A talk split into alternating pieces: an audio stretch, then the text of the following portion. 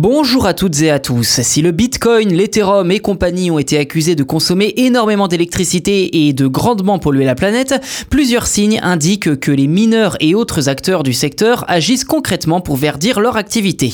Mais au-delà d'utiliser de l'électricité décarbonée, les crypto-monnaies peuvent-elles réellement devenir sans impact pour la planète?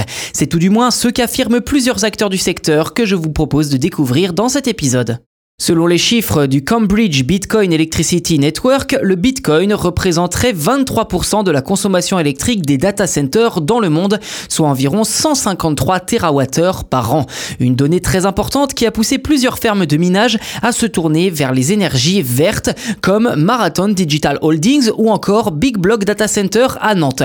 Comme évoqué la semaine dernière, près de 6 mineurs sur 10 utiliseraient de l'électricité issue des énergies renouvelables en 2022, malgré certaines certaines différences observables d'un pays à l'autre. Et cette tendance vers le minage vert pourrait s'amplifier dans les prochains mois.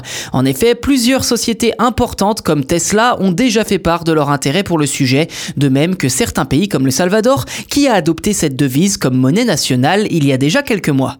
Autre facteur important, le contexte économique. Je cite Sébastien Gouspilou, patron de Big Block Data Center, au micro de BFM Crypto. La transition vers le vert se fait à cause des prix des hydrocarbures. Cette année, je parie qu'on aura un Bitcoin vert à 85%. Pour nous, chaque mineur qui va sur du charbon est juste stupide. Fin de citation. Reste désormais à savoir si ces fermes de minage sont réellement vertes ou pas. Big Block Data Center se dit également soucieux du recyclage des machines, comme euh, les cartes graphiques, les ordinateurs, etc.